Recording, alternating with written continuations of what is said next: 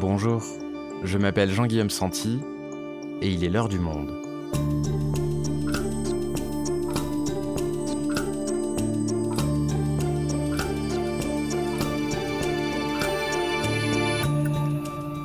Aujourd'hui, nous allons vous parler de la grande gagnante de ces élections régionales et départementales, l'abstention.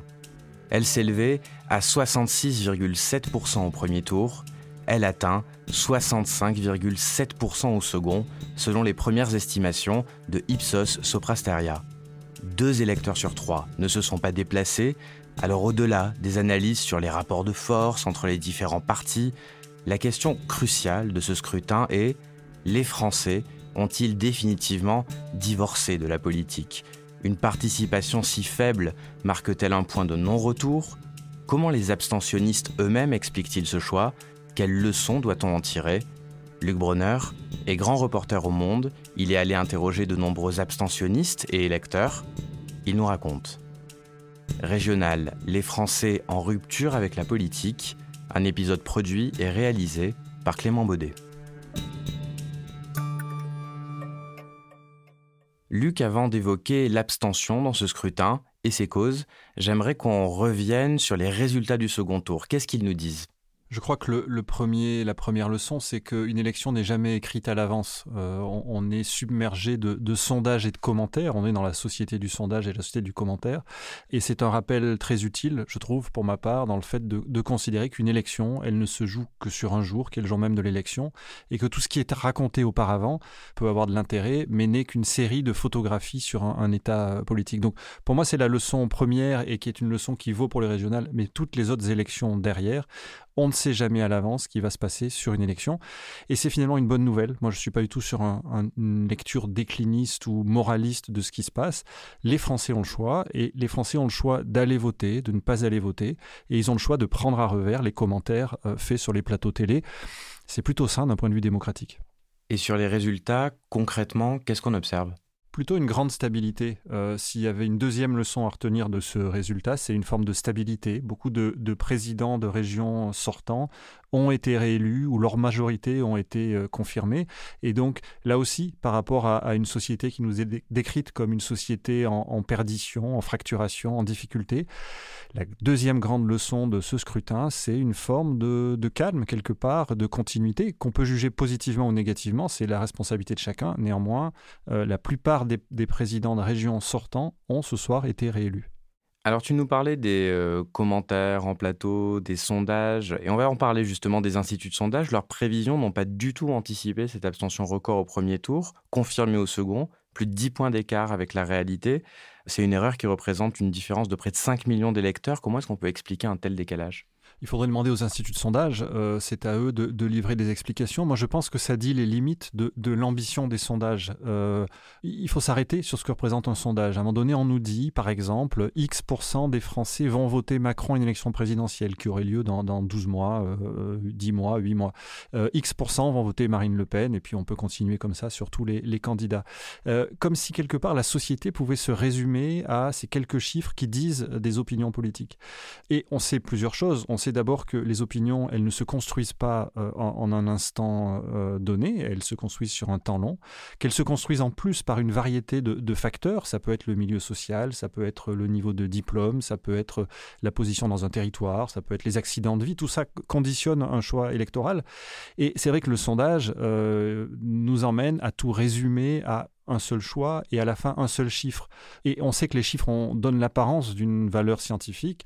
La réalité est que ce sont des photographies qui ont une petite valeur qu'on ne peut pas ne pas regarder, mais qui est une valeur en réalité très très relative aujourd'hui.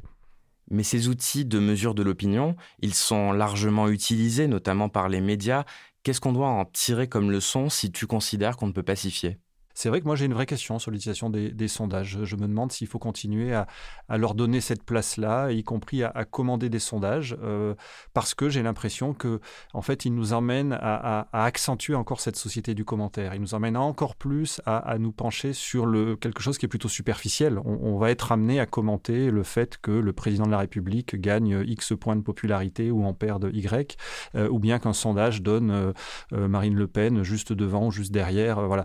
Je pense qu'à la fin, on en perd ce qui fait la démocratie et ce qui fait le choix électoral, c'est-à-dire les débats de fond, euh, les confrontations d'idées, parce que ça nous ramène simplement à quelques chiffres. Et ces quelques chiffres, je crois, en réalité, ne disent pas grand-chose.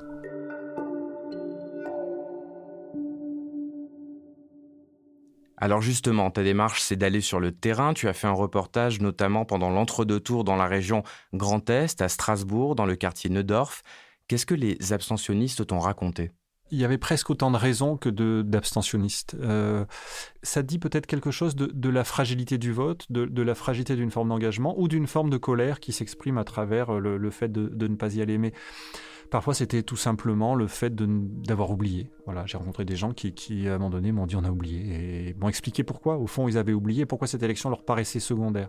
Euh, c'était parfois, euh, je me souviens d'un monsieur qui devait être agent immobilier, 70 ans, et qui me, disait que voilà, il avait hésité, puis que bon, au final, euh, c'était, il était rentré de voyage un peu tard et il n'avait pas envie. Et en fait, cette absence d'envie, correspondait à là aussi une forme d'expression de colère, euh, parce que euh, rien dans le fonctionnement de la vie politique aujourd'hui ne l'amenait à faire ce petit effort qu'il aurait fait 100 fois auparavant. Euh, et donc sa façon à lui de, de dire, d'envoyer un message au, monde politique, c'était de, de, ne pas y aller. J'ai aussi entendu des commerçants, par exemple, me dire qu'ils n'avaient pas reçu la, ce qu'on appelle la propagande électorale à domicile et que voilà, ils n'avaient pas pu faire leur choix parce que leur choix se fait à chaque fois en lisant ces prospectus et donc, en ne lisant pas les prospectus, ils se sont dit qu'ils n'étaient pas en situation de, voter. Ça peut paraître dérisoire. Moi, je crois que ça n'est pas dérisoire. À chaque fois, ça veut dire que euh, ces électeurs, ces électrices se sont dit que euh, soit ils n'étaient pas en situation de voter, soit ils voulaient dire quelque chose, soit ils avaient une, forme de, lassitude, de, ressentiment vis-à-vis du fonctionnement de, la vie politique aujourd'hui. Euh, et donc, ce sont des messages qu'il faut entendre. mais finalement, ne pas voter est un acte aussi fort que d'aller voter. Mais est-ce qu'on ne touche pas quelque part à une forme de limite de la démocratie aujourd'hui quand on voit que les représentants élus du peuple ne le sont plus que par un électeur sur trois? Est-ce que ça ne pose pas un problème de légitimité? C'est vrai, de légitimité sur la démocratie représentative. La démocratie ne se limite pas, heureusement, à, la question de la représentation. C'est vrai, moi, c'est vrai que j'entends les électeurs me dire pourquoi ils ne le font pas. Et, je crois que ça n'est pas, si j'avais à prendre une métaphore économique, euh, ça n'est pas seulement un problème de, la demande électorale ou des électeurs qui ne répondraient pas à leurs devoirs de citoyens. Ça veut aussi dire qu'on a un problème d'offre électorale. Euh, après tout, que autant de jeunes aient décidé de s'abstenir, quand on sait que l'essentiel du débat sur les régionales a porté sur l'insécurité, alors que la sécurité n'est pas une compétence directe, une compétence secondaire euh, des conseils régionaux, c'est pas aberrant.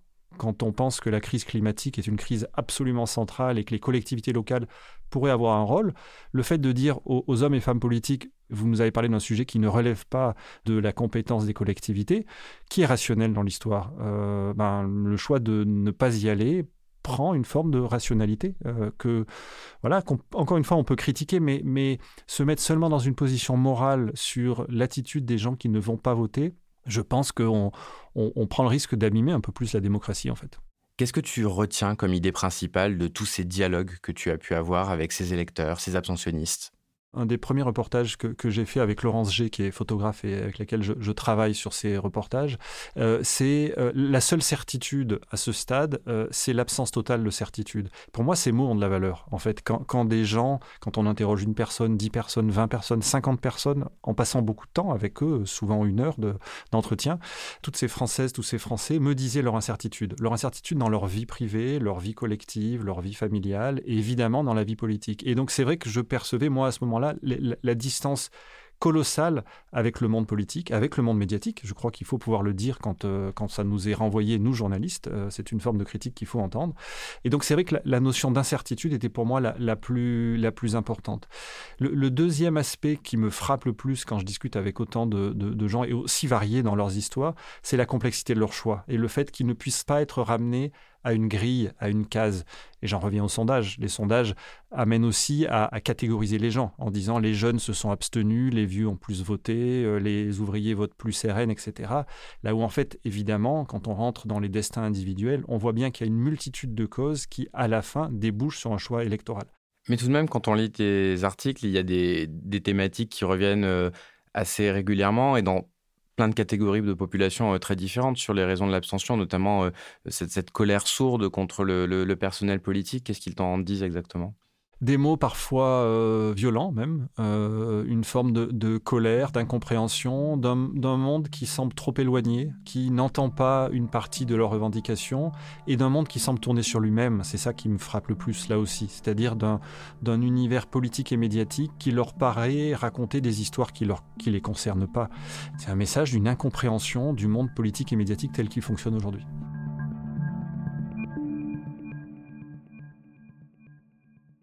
Alors tu as fait un autre reportage à Nogent-sur-Seine, dans des terres traditionnellement de droite, voire d'extrême droite, et on y constate que les questions autour de l'immigration, de l'ordre, de l'autorité n'ont pas disparu des préoccupations des électeurs.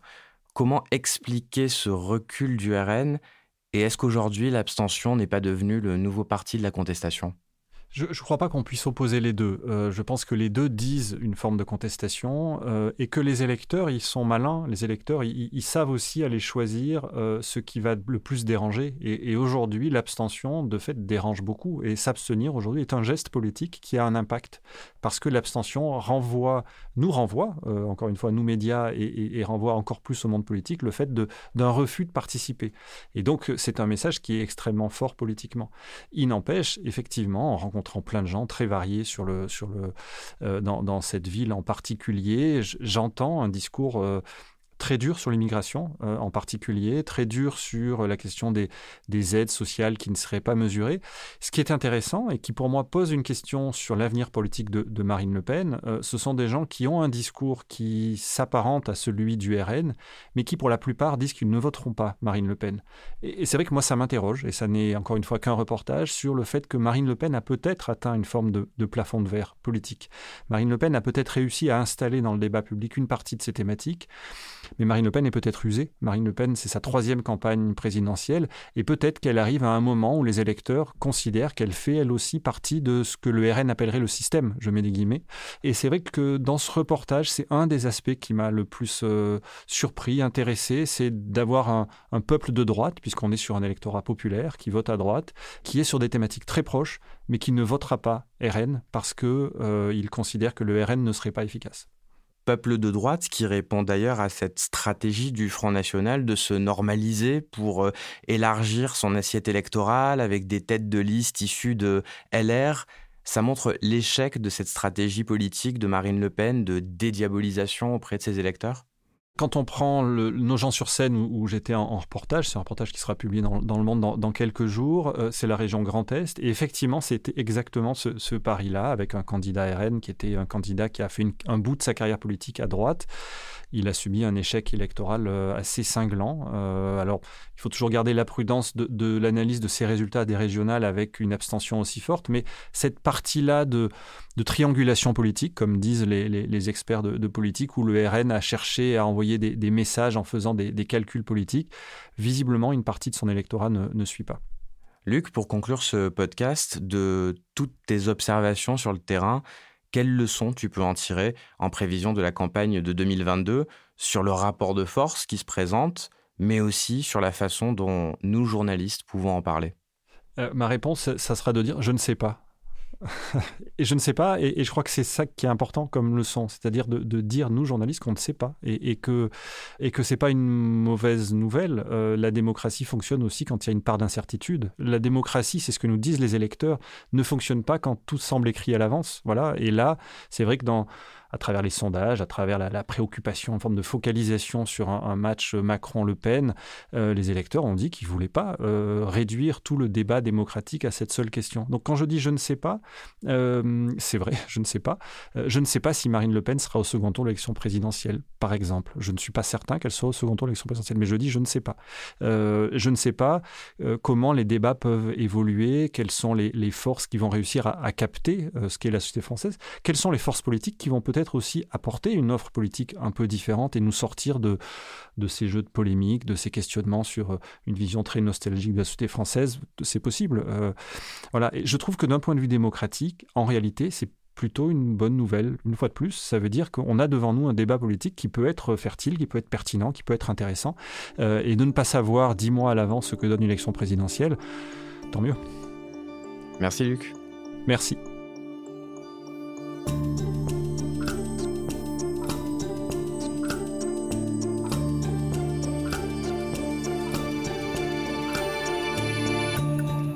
Souhaitez en savoir plus sur le sujet, vous pouvez retrouver tous les résultats de ces élections régionales ainsi que nos analyses sur lemonde.fr. C'est la fin de L'heure du monde, le podcast quotidien d'actualité proposé par le journal Le Monde et Spotify. Pour ne rater aucun épisode, vous pouvez vous abonner gratuitement au podcast sur Spotify ou nous retrouver chaque jour sur le site et l'application lemonde.fr. Si vous avez des remarques, suggestions, critiques, n'hésitez pas à nous envoyer un email à l'heure du monde L'heure du monde est publiée tous les matins du lundi au vendredi. On se retrouve donc très vite. À bientôt.